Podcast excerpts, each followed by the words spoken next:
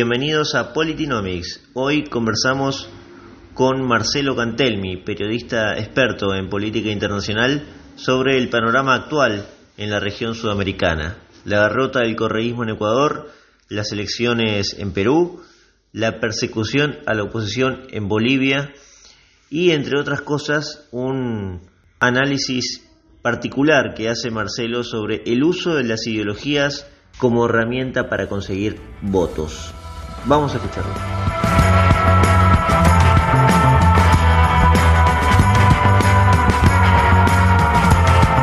Marcelo, eh, tuvimos elecciones en Ecuador con la sorpresa del triunfo de Guillermo Lazo y la derrota del correísmo.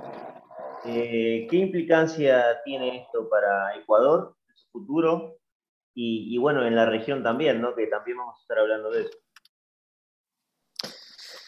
Bueno, eh, tiene importancia de distintos niveles. En principio es muy interesante que en Ecuador en la primera vuelta ya había una diferencia de 13% entre, entre Guillermo Lazo, este banquero, y eh, Andrés Arauz, el, el de fin de Rafael Correa, de dos corrientes supuestamente distintas. En realidad, eh, Arauz Correa es considerado por un sector fuerte de la izquierda peruana como de derecha, ¿no? Es esta enorme confusión que hay entre izquierda y derecha en América Latina, que yo creo que realmente izquierda en América Latina hace mucho tiempo que no hay. Hay distintas formas de centro, derecha, socialdemocracias y demás, pero no una izquierda neta, como, como se usa mucho para conseguir votos, digamos, la recaudación de votos en todo el discurso de, de Andrés Arauz el economista que fue ministro de Rafael Correa, fue con palabrerío de izquierda porque eso te genera votos, más allá de que eso sea una ideología, ¿no? Es una maniobra electoral y punto. La, la, derecha es un poco más coherente, siempre dice más o menos lo mismo, así que por ahí no hay mucha, mucha diferencia. Lazo sería una, lo que tradicionalmente acá se considera derecha. Eh, un banquero de centro derecha, liberal, que modificó bastante también su discurso para poder amplificar su electorado de una manera bastante notable.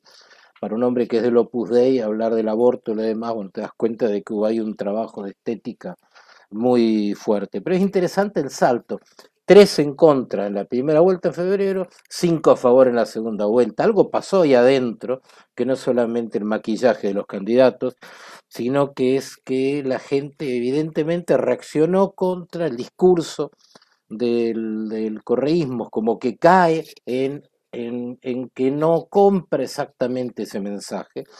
Y ese mensaje está muy contaminado por la cuestión de la corrupción, ocho años de condena contra Rafael Correa, de la justicia ecuatoriana, que él niega, que él dice que es el esta, esta, esta coartada de moda en América Latina para, para encubrir la corrupción.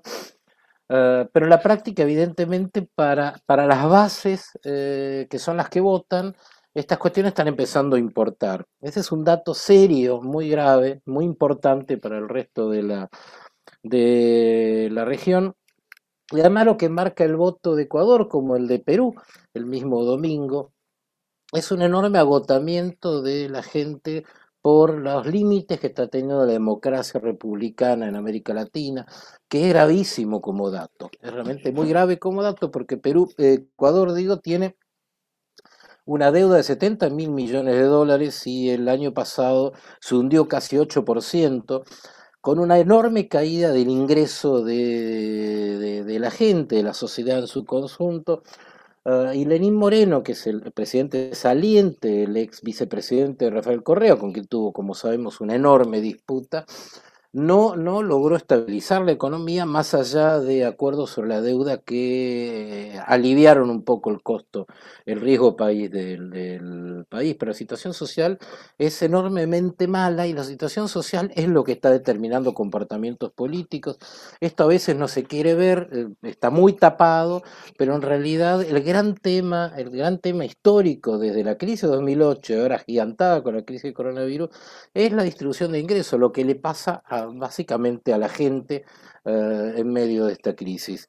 Es decir, que el impacto que tiene es que lo, aquellos que apostaron por la victoria de Correa, el, grupo de Puebla, el gobierno argentino, toda la línea bolivariana, Bolivia y compañía, se encuentran con que de pronto todo puede suceder y precisamente no sucede aquello que parecía ya registrado, cuando se produce la primera vuelta, y gana, gana Arauz por esta enorme diferencia, el problema que tenían los correístas era que estuviera Lazo en la segunda vuelta, no el, abogado indígena Jaco Pérez, eh, que se considera de izquierda realmente y ha sido perseguido por el correísmo, como el Correa persiguió muchísimo a los pueblos originarios, sobre todo por su rechazo a la minería a cielo abierto, al, ataque a la ecología, que eso determinó muchísimo las broncas con con estos, con estos pueblos. Este es un eh, abogado eh, indígena, ciertamente, pero un gran luchador ecologista. Y quedó ahí vis a vis a ver quién iba a hacer la segunda vuelta. Correa le convenía mucho más que fuera Lazo para jugar este juego de las dos ideologías que enfrentarse con un, eh, con un frente indígena que realmente lo combatió mucho.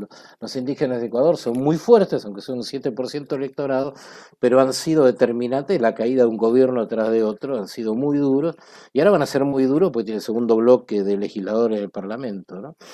Eh, pero bueno, finalmente quedó Lazo y pasó lo contrario a lo que se esperaba. Digo, el gran mensaje es, ojo, acá puede pasar cualquier cosa y ojo, además la gente reacciona diferente a lo que nosotros suponemos, la gente reacciona con mucha más claridad respecto a, las tensiones políticas, no compra tanto el relato de que Andrés Arauz va a ser el gran revolucionario que va a hacer que todo el mundo reciba este, dólares así en lluvia, como mentía en su campaña y es realmente un problema hacia adelante lo que pueda suceder en Ecuador porque es muy difícil, es muy difícil hoy en la región cuadrar las cuentas.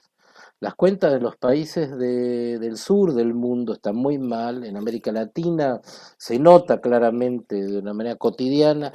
Recordemos que en el año 2019, cuando, cuando Lenín Moreno hace un ligero ajuste del aumento de los combustibles, se produce una rebelión realmente muy importante donde estuvieron participando muchos de estos, de este, de este pueblo indígena que quedó casi en segundo lugar en las elecciones, y fue el umbral del levantamiento histórico en Chile. También ahí aumentaron ligeramente el precio del metro en Santiago de Chile y se produjo una rebelión muy importante que llevó por delante la constitución, lo que quedaba la constitución era de Pinochet, y ahora camino a un, a un cambio profundo en el modelo chileno que tiene grandes problemas de equidad. ¿no? Así que eh, en América Latina es muy conveniente mirar esto y mirar la otra elección, la de Perú también, que lo que te muestra es un desgaste mucho más espectacular, digamos, con, con dos, dos eh, candidatos al, al balotaje eh, que no pasan del 20% ninguno de ellos, que tienen posiciones realmente muy, muy marcadamente distintas, salvo cierto medievalismo en los lados de Fujimori y de, de Castillo, el líder de izquierda. Me quedo un segundo con lo que mencionás de, bueno, las definiciones ideológicas, o que, ya no le ves mucha ideología, pero para orientarnos lo marcás al principio, ¿no? Si uno sigue los números con los que termina ganando Lazo e imponiéndose a Arauz, tenemos que a Lazo lo apoyó una parte que se creía de izquierda, ¿no? En contra del correísmo. Digo, para entender, los votos del movimiento indigenista, de Jaco Pérez y demás, y la otra fuerza socialdemócrata, podemos llamarla, si querés, de centro izquierda. Claramente la derecha no es esa parte socialdemócrata. De repente Lazo tiene un caudal de votos que es eh, de algún origen, tienen un origen de izquierda. Digo, ¿cómo va a poder hacer Lazo reformas si dentro del núcleo de que lo votó también tiene eh, resistencia ¿no? a reformas pro mercado que suponemos que necesita Ecuador?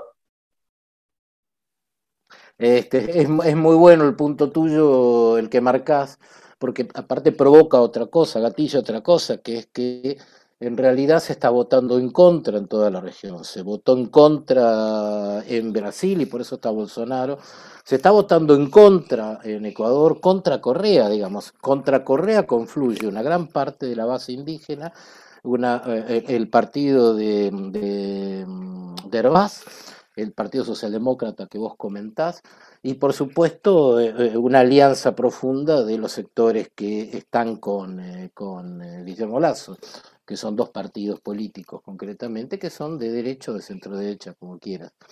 pero de concreto acá no operó tanto la cuestión ideológica, sino en principio en contra de, y esto es jorobado, porque realmente cuando vos armás, aunque es una coalición espontánea como esta, para estar todos en contra de uno, después cuando tenés que gobernar es muy difícil atar estos intereses. Este es un problema muy serio en adelante. Desde ya, además porque, insisto, la economía de Ecuador está mal. y es muy complicado ver de qué manera vas a poder cuadrarla si no hay una enorme alianza legislativa para hacerlo.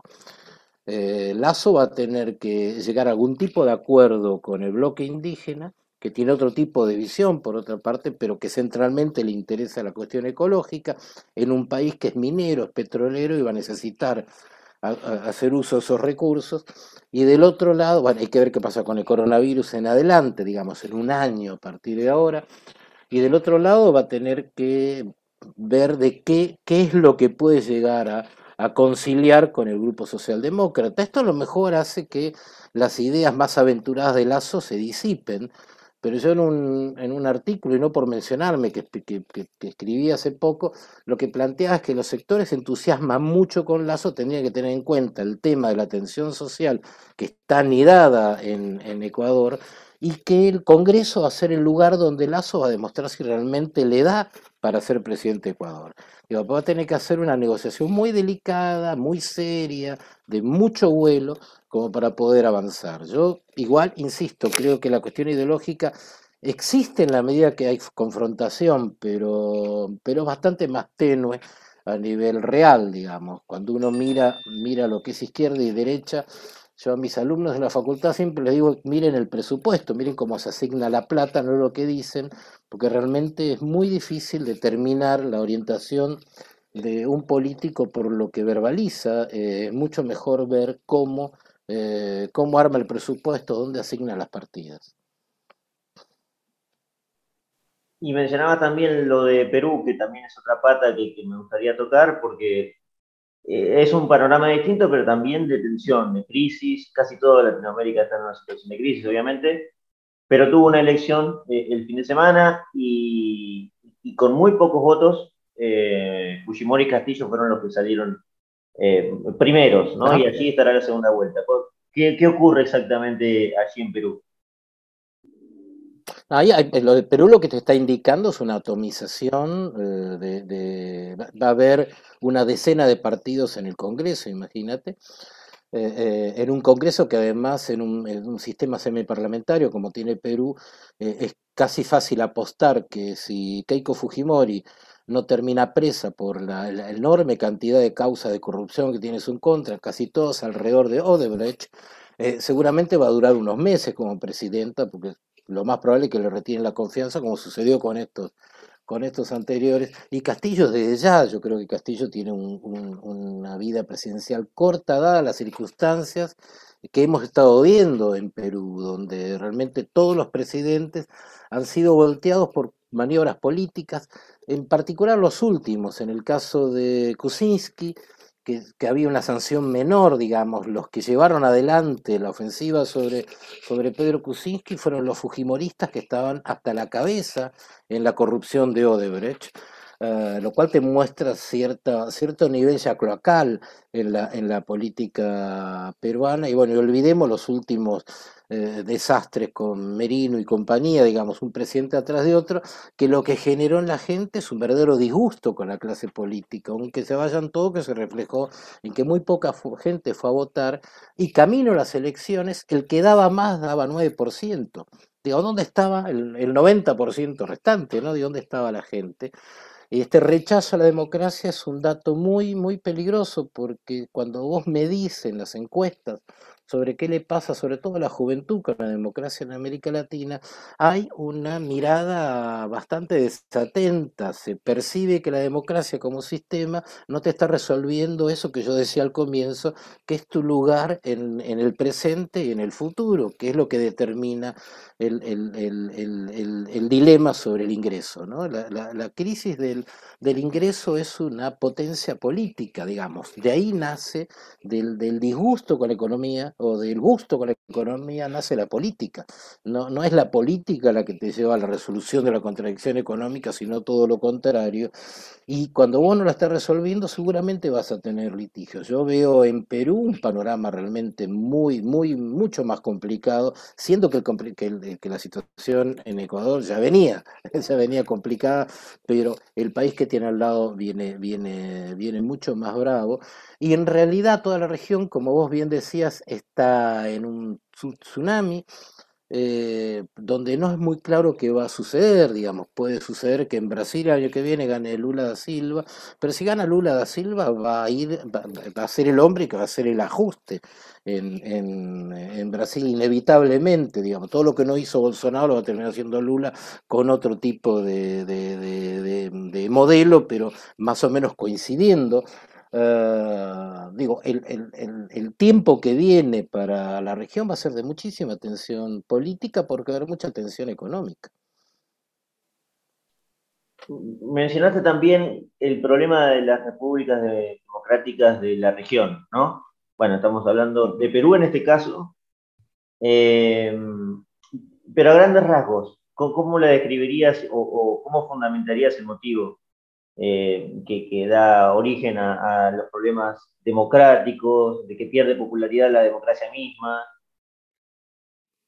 No está resolviendo, no está resolviendo el futuro, las respuestas de la democracia en América Latina. Eh, y te diría que casi en el mundo empiezan a ser muy limitadas por, por cuestiones objetivas. La, la irrupción de, de, la ultraderecha con ciertos rasgos neofascistas en Europa, que lo vimos muy claramente, es la, respuesta de las clases medias y medias bajas a la crisis del 2008 que amontonó una enorme cantidad de gente en, la, en, las banquinas de la historia, lejos del sistema de distribución. Eso produjo el Brexit, por ejemplo, la, la xenofobia detrás de eso. Eso produce a Donald Trump en Estados Unidos. Digamos, la consecuencia de la crisis del 2008 es Donald Trump. Del mismo modo que eh, eh, la crisis del 2001 en Argentina produjo los gobiernos posteriores. El kirchnerismo no sería posible sin la crisis del 2001. esto es muy, es muy, es muy concreto.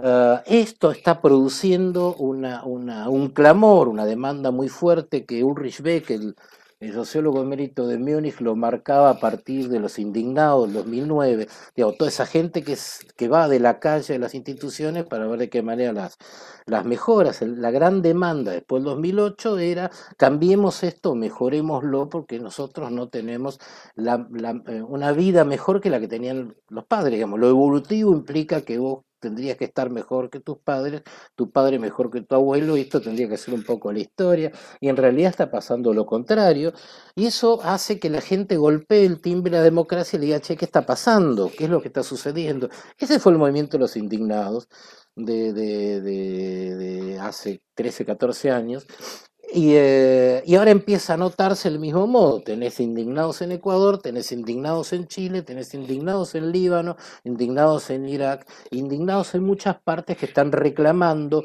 en contra de cómo se están haciendo las cosas, de cómo está funcionando eso. Y tenés un populismo que sale a canalizar ese disgusto, esa frustración, populismo por derecha en, Europa o populismo por izquierda, en, que son proclamas en realidad, eh, sobre todo el que se plantea, el populismo que se plantea de izquierda en América Latina, que lo que hacen es mandar a un callejón ese disgusto, tratar de contenerlo ahí para, para cuidar el sistema, ¿no? el mismo sistema de distribución negativo que produce el, fenómeno. Digo, eso hace que la democracia no tenga una respuesta clara, porque en general uno se cría con la democracia a lo largo de la, de de historia, como esa escalera, ese camino que te producía un Estado que te cuidaba y que te daba un camino de, realización. Bueno, eso no está pasando, digamos. El sistema no está logrando contener la demanda, la demanda de la gente y la gente empieza a romper todo. No literalmente. Eh, claro, claro. Ahora, esas alternativas conservadoras de derecha que podrían aparecer en la región, me gustaría que las, describas y que si ves en algún candidato específico, por ejemplo, ¿se ve eso en Lazo ¿Se ve eso eh, en algún candidato específico eh, de la región? O, digo, como vos explicabas, surgen porque el sistema no da respuesta a, las demandas de las sociedades. Ahora, ¿cuáles son esas figuras? Mencionaba bien que en Europa hay, en Estados Unidos apareció Trump, y en la región nuestra, ¿dónde podemos focalizar? Sí, yo no sé si hay que hablar de figuras. Eh, yo, creo mucho eh, con Hegel que la, la, la, la, historia responde con determinados liderazgos o contradicciones. Digamos. El líder va a terminar apareciendo de acuerdo a contradicciones de la historia. No es, no es que haya un sujeto que hace la historia, sino que la historia hace al sujeto. Eh, y, en todo caso es cuestión de sentarse y mirar, digo, en algún momento tu historia da para que haya aeroplanos y tu historia por ahí da para que haya jets. Después de la Segunda Guerra Mundial, por izquierda o por derecha había un alto nivel de estadistas este, que podías pelearte con nosotros, pero realmente había un pensamiento complejo. Eh, en este momento es casi todo aeroplano, digo, vuelo muy bajo, muy bajo, eh, casi sobre los árboles, poca, poca distancia hacia, hacia arriba, eh, y nos hemos acostumbrado bastante a ese vuelo, a ese vuelo de poca idea, de, de, resistencia, de aguante, que es un poco lo que es la clase política, lamentablemente, pero es una etapa, así que no, no, no, yo no hablaría de nombres, lo que es cierto es que la, la, lo que es el siglo corto que decía Hosban, que es esto que aparece con la crisis del 2008, nuestro inicio del siglo, eh, con la crisis del 2008, produjo todo este fenómeno alrededor del mundo. La crisis del coronavirus es 10.000 veces peor que la crisis del 2008 y va a producir, por supuesto, una enorme, una enorme distorsión parecida, vinculada justamente al lugar de la gente hacia adelante. Eh, estuvo por acá por Buenos Aires, por Uruguay, por Colombia, em, el, enviado para América Latina de Joe Biden, eh, González, eh, no recuerdo el nombre ahora de, González, pero bueno, este hombre muy afable, muy amable, eh, comentó algunas cosas interesantes, entre ellas que Fondo Monetario Internacional, que son ellos, que es Estados Unidos, en la práctica, tiene que abrir la cabeza porque la situación, la crisis es la peor en 100 años, como diciendo, vamos a tener que ser generosos, porque si no somos generosos, digo, se pierde un poco la carrera del soft power con China y con Rusia, esto está, está muy evidente, hay que sostener de alguna manera eso, porque aparte se debe venir un abismo social que posiblemente no se pueda custodiar tan fácilmente. Digo, si yo estoy en el norte mundial y miro qué está pasando en América Latina, qué está pasando con Perú, qué está pasando con Ecuador, qué está pasando con Brasil, Eh, con Argentina misma, que, tiene una inflación absolutamente marciana este, y un, gran descreimiento de, la gente. Bueno, digo, por Dios, el patio trasero se está yendo a cualquier parte, digo, en algún momento voy a perder control de esto. Si miro Líbano o miro Irak, eh, miro toda esa región, realmente me tomo de vuelta la cabeza porque tengo un incendio atrás de otro todo el tiempo que no tienen que ver con las crisis anteriores son crisis nuevas. Es la gente que dice, che, no tengo luz, no tengo agua, no tengo futuro, no tengo... Mi, universidad me da el título, pero mi sociedad no me da un trabajo. es, es una situación de colapso muy seria, muy grave, que se puede ignorar o se la puede atender. Si se la atiende, hay que hacer algo, digo. Este puede llegar a ser alguna novedad que pueda ocurrir. Yo a veces comento más en broma que en serio, que a veces a los países del sur mundial eh, les conviene ser como el hijo entre los dos divorciados porque van a recibir un sándwich de cada lado, digo, eh, me refiero a las dos potencias económicas del momento, ¿no? Eh, digo, o sea, ¿qué distancia sirve? Porque las dos van a tratar de ser seductores, ya que no puedes ir con el garrote como antes.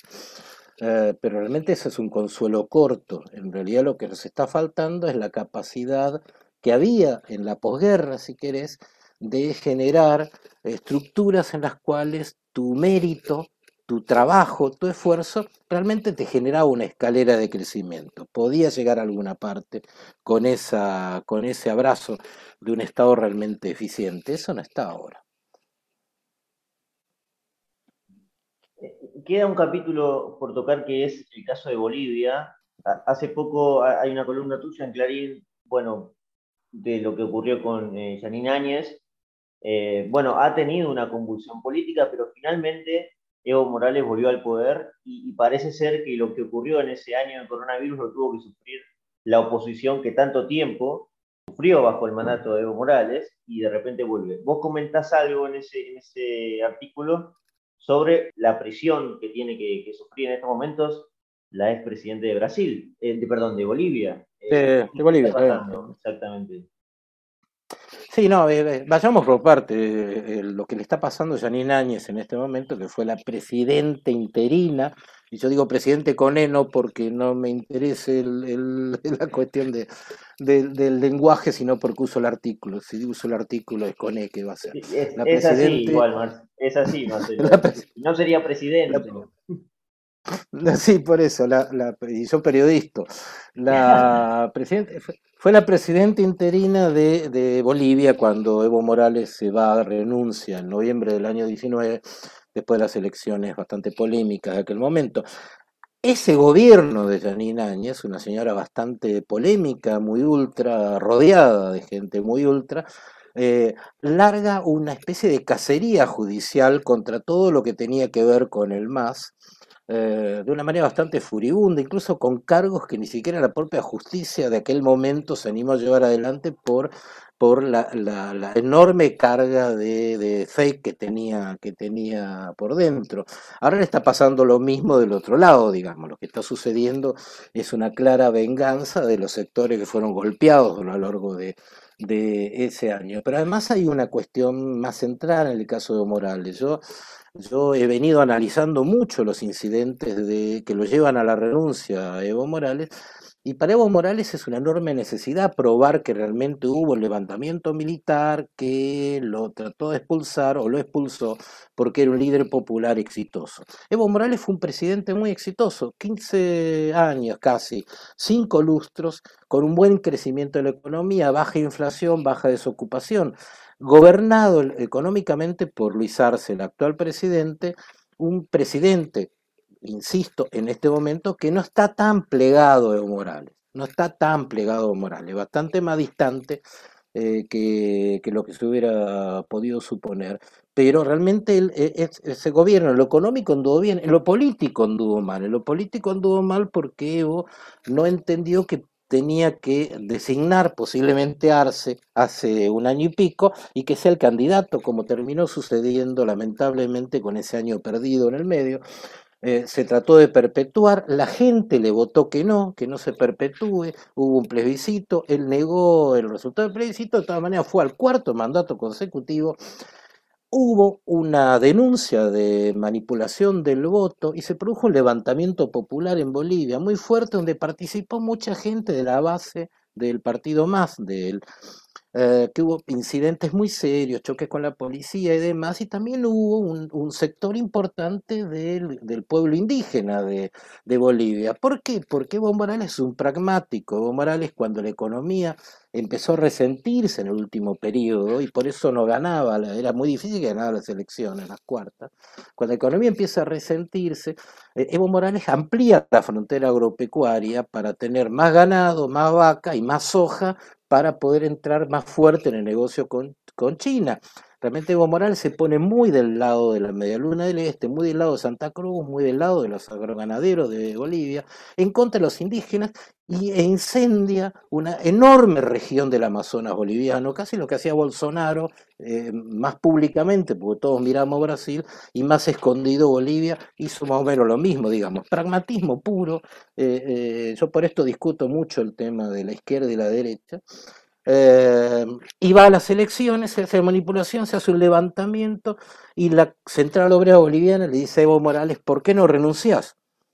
Después de que la COB, histórica COB, le pida a Evo la renuncia, firmada por el secretario general de la COB, esto no es una fake, el tipo mismo lo ha reconocido, eh, el, gran amigo de él, el jefe de las Fuerzas Armadas, eh, Kaliman, le dice lo mismo, le, dice, le sugiere, gran amigo, eh, comían todas las semanas, el, hombre que echan inmediatamente, en cuanto asume Áñez, lo echan del, comando, Ah, le dice lo mismo, y este es el argumento que usa Evo para decir hubo un golpe en mi contra. Yo, tengo una gran discusión respecto a esto. Yo creo que hubo un levantamiento popular, que es lo que lo lleva a la renuncia de Evo Morales, ah, y se eh, pierde un año eh, horrible, porque realmente el gobierno de Añez fue un gobierno muy malo, eh, muy vengativo, eh, institucionalmente bastante poco defendible, y llega esto y se produce una venganza del otro lado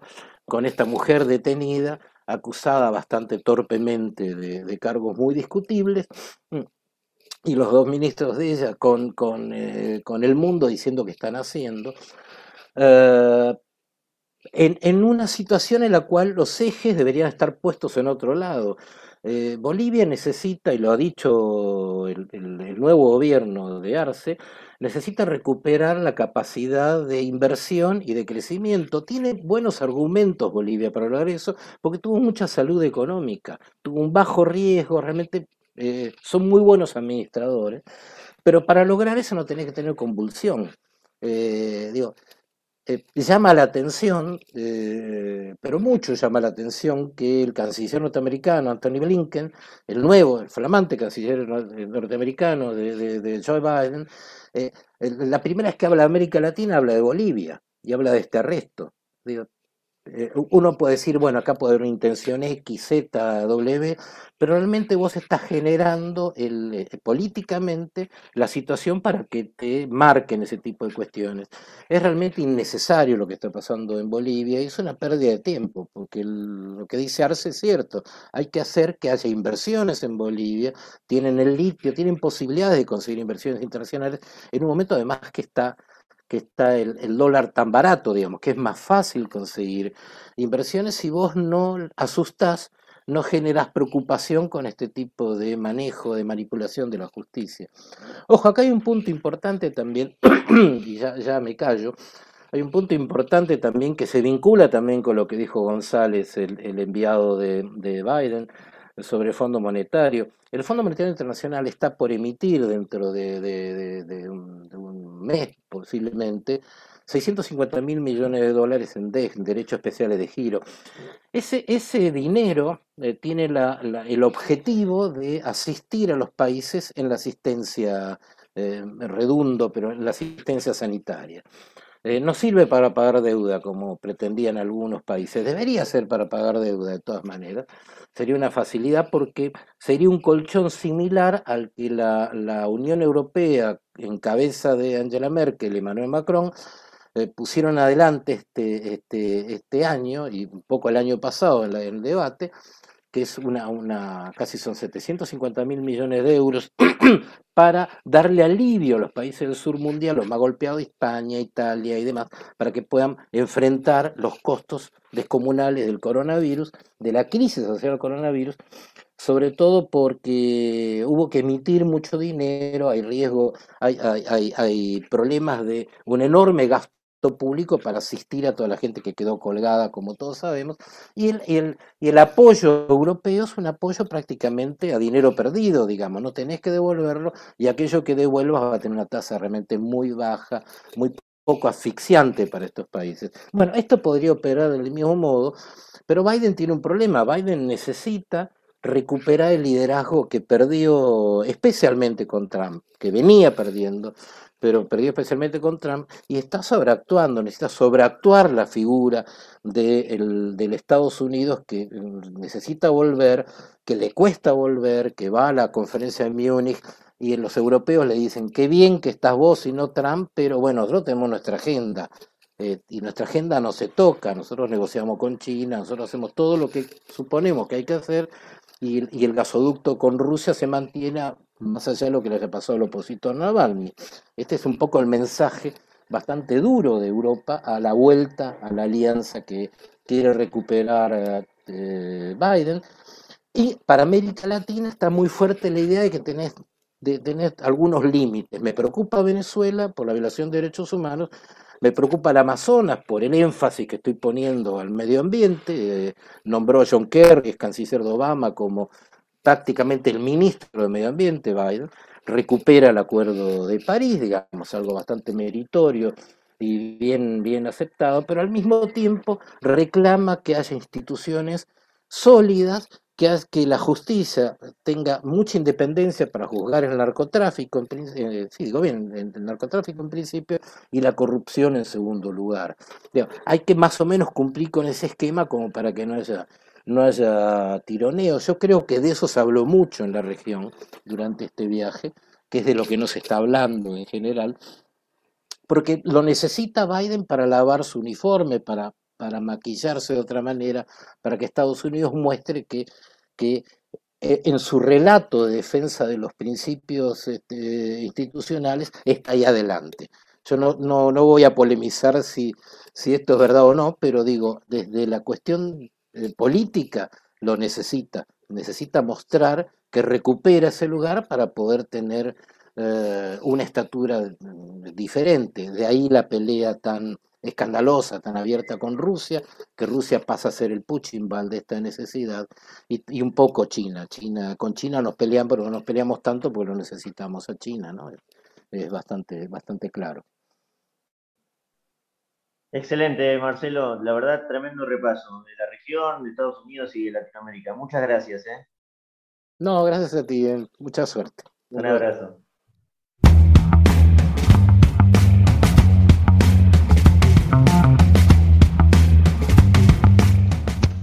Marcelo tiene muchísimo conocimiento y experiencia sobre política internacional. Hoy nos quisimos centrar en la región sudamericana y terminamos también hablando de el rol que, está desarrollando en este poco tiempo Joe Biden en la Casa Blanca y cómo su política internacional, en vistas a lo que es Centroamérica y Sudamérica, tendrá sus consecuencias en el corto plazo.